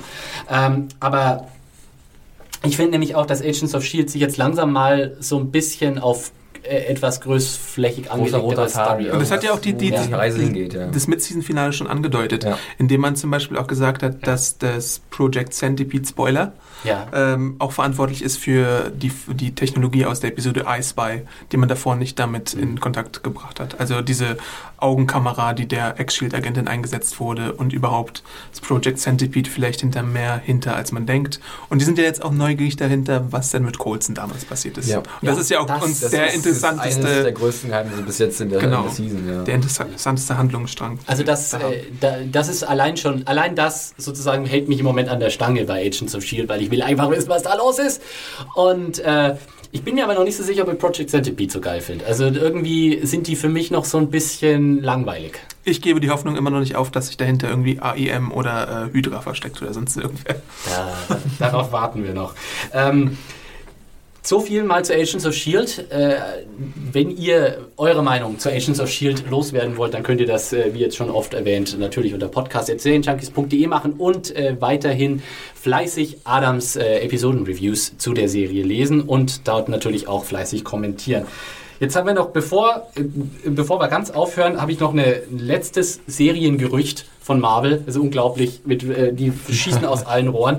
Und zwar hat äh, mir vor kurzem auch noch die Meldung erhalten, dass möglicherweise beim Fernsehsender ABC eine Fernsehserie im Gespräch ist. Und zwar soll sich die um Agent Carter drehen. Die kennen wir aus Captain America. Das war praktisch die weibliche Hauptrolle in äh, Captain America, Ja. The First Avenger. Damals gespielt von Haley Atwell. Äh, und Eine sehr hübsche Frau. eine sehr hübsche Frau. Da, kann ich, da kann ich nur, da sind wir uns alle einig, wie ich äh, äh, angenehmerweise feststellen muss. Ja, das wäre sozusagen so, ja, Agentenspionagekram, so Zweiter Weltkriegsszenario. Ist es was, wo ihr jetzt sagt, nehme ich oder müsst ihr nicht Ich haben? mich gerade zu erinnern, ob es schon mal was in der Richtung gab, aber ich glaube ja fast nicht. Oder so in dieser Mhm. Richtung Spionage, äh, spionagemäßig in den, in den äh, 50, 50ern vielleicht, 60ern Ja. dann, vielleicht zu spät dann. Also das wäre auf jeden Fall schon mal ein Thema, was vielleicht noch nicht so verbraucht ist. Oder zumindest der Rahmen, in dem es sich bewegt, ja. Also es gibt ja einen, einen Marvel One-Shot auf der Iron Man Blu-ray und der war durchaus interessant. Wie ist der denn eigentlich? Äh, Habe ich noch nicht gesehen. Der ist, Ja. der ist auf jeden Fall interessant, weil ähm, Peggy Carter wird zu so einem Schreibtischjob verdonnert und möchte den partout nicht haben und dann lehnt sie sich ein bisschen gegen ihre Oberin auf und das ist dann ganz amüsant anzuschauen. Okay, keine, keine, nicht so viel Spoiler. Ähm, ja, Haley Atwell ist für mich natürlich ein Pro-Argument, weil die Frau kann ich immer sehen, der, die hat, äh, ja, ab, aus, abgesehen von Captain America hat sie mich zum Beispiel auch in äh, einer Episode Black Mirror, der von mir schon jetzt äh, umfangreich empfohlenen und absolut fantastischen britischen Serie, äh, hat sie da begeistert äh, in, in der Episode Be Right Back. Das gehört für mich auch so zu den Fernseh-Highlights 2013. Ähm, ja, aber trotzdem weiß ich nicht, Agent Carter, hm, wie viel Ich bin ja dafür, machen? wenn, wenn, wenn, also alleine dafür schon mal, dass es, na gut, bei Agents of S.H.I.E.L.D. hast du auch viele weibliche Figuren, aber das ist dann halt mal wieder eine. Obwohl, eigentlich Ja, wir haben besteht jetzt das auch Problem Jessica gar nicht. Jones. Nee. Also vielleicht schon ein bisschen. Argument abgehakt. genau. Also es schadet nicht, noch eine Serie zu haben mit weiblicher Hauptfigur, würde ich sagen. Ja, also Das ist richtig. Wenn wir mal ein Fazit ziehen, kurz, worauf freut ihr euch, wenn ihr diese ganzen Marvel-Projekte habt? Worauf seid ihr am meisten gespannt? Äh, einfach nur, wenn ihr euch eine Serie äh, jetzt aussuchen müsst, äh, Daredevil, Iron Fist, Jessica Jones, Luke Cage, oder sagt ihr, äh, ich möchte Agent Carter haben, oder ist mir alles wurscht, ich freue mich auf weiter Agents of S.H.I.E.L.D. Aus diesen sechs äh, Optionen, was wäre euer, ein, ihr habt einen Stern zu vergeben? Also ich fange einfach mal Felix, an. fang an. Ähm, da Adam ja wahrscheinlich Daredevil nehmen wird, nehme ich einfach mal Luke Cage. Weil ich habe irgendwie Lust auf so eine, so eine Kampfmaschine, die auch gerne ein bisschen überzeichnet ist. Und, und mit dem richtigen Darsteller kann das, glaube ich, ordentlich wehtun. Also in dem Sinne, dass es halt ordentlich knallt. Und, und da habe ich schon ein bisschen Lust drauf, muss ich ganz ehrlich zugeben. Und wenn dann noch das Setting passt, dass es ein bisschen auch dunkler ist vielleicht, auch ein bisschen dreckiger, dann könnte das was werden. Okay. Warum durchschaut mich Felix nur so? äh, ja, ich würde auf jeden Fall Daredevil sagen, weil es einfach fantastische Comic-Grundlagen gibt, um daraus eine spannende Säge zu machen, die einfach auch visuell interessant sein könnte und Superheldenkram mit so Rechtsanwaltskram verbindet. Ich sehe halt bei Daredevil so viel Schiefgehpotenzial, so ein bisschen. Ja, allein schon dieses Rumgeschwinge in den Stadtschluchten Ja. sozusagen, das irgendwie für, bei Daredevil schon für mich dazugehört und ich nicht weiß, ob man das auf einem TV-Budget cool umsetzen kann. Deswegen gehe ich da eher so ein bisschen auf äh, Nummer sicher und sage, ich freue mich auf Jessica Jones, weil das ist, glaube ich, sowas, was man fernsehtechnisch sehr gut umsetzen kann, wo man nicht unbedingt, gut, ich meine mit dem Flug und so, wer weiß, ob sie das nicht einfach vergessen für die, für die Fernsehserie und da sozusagen einfach so ein Privatschnüffler-Serie draus machen, wo ich sagen würde, das mit dem Konzept her äh, könnte ich mich da sehr gut anfreunden und dann, ja eben, ich bin einfach neugierig, wen sie da besetzen. Ich will Jenna Fischer als, als, als Jessica Jones haben oder ja, Sarah Silverman, Carrie Russell, die würde ich alle gerne sehen. Äh, Wahrscheinlich wird keiner von ihnen gecastet, mir schon klar. Aber irgendwie, da geht, dreht sich bei mir im Kopf am meisten so. Niemand mag den armen Iron Fist. Oh. Also doch Heimatplanet. Ja, wir sind gespannt, äh, was da noch alles passiert und sobald sich da viel tut in Sachen Besetzung oder äh, Crew oder sonst was, äh, sind wir natürlich wieder im Start hier mit einer neuen Ausgabe Marvel Watching im Serien Junkies Podcast. Felix, Adam, ich bedanke mich sehr für die rege Teilnahme hier. Und äh, natürlich bedanke ich mich bei euch auch fürs Zuhören. Äh, und ja, wir können an dieser Stelle mal frohe Weihnachten wünschen und ein schönes Frohes neues Fest. Jahr. Wir wissen jetzt nicht genau, wann ihr das Happy äh, Kwanzaa. wann ihr das anhört, beziehungsweise wir wissen noch nicht mal genau, wann wir diesen Podcast eigentlich rausbringen werden. Eventuell ist Weihnachten schon vorbei, wenn das der Fall sein wird. Insofern fühlt euch da nicht auf die Füße getreten. Äh, kommt auf jeden Fall gut nach 2014 rein und äh, guckt natürlich auf serienjunkies.de vorbei, lest äh, unsere Reviews und News zu den einzelnen äh, Serien und äh, checkt natürlich auch die weiteren Folgen vom Serienjunkies Podcast. Bewertet uns auf iTunes äh, ausschließlich mit 5 Sternen bitte. Und ja, alles weitere Podcast serienjunkies.de. Bis dahin, macht's gut. Ciao. Tschüss.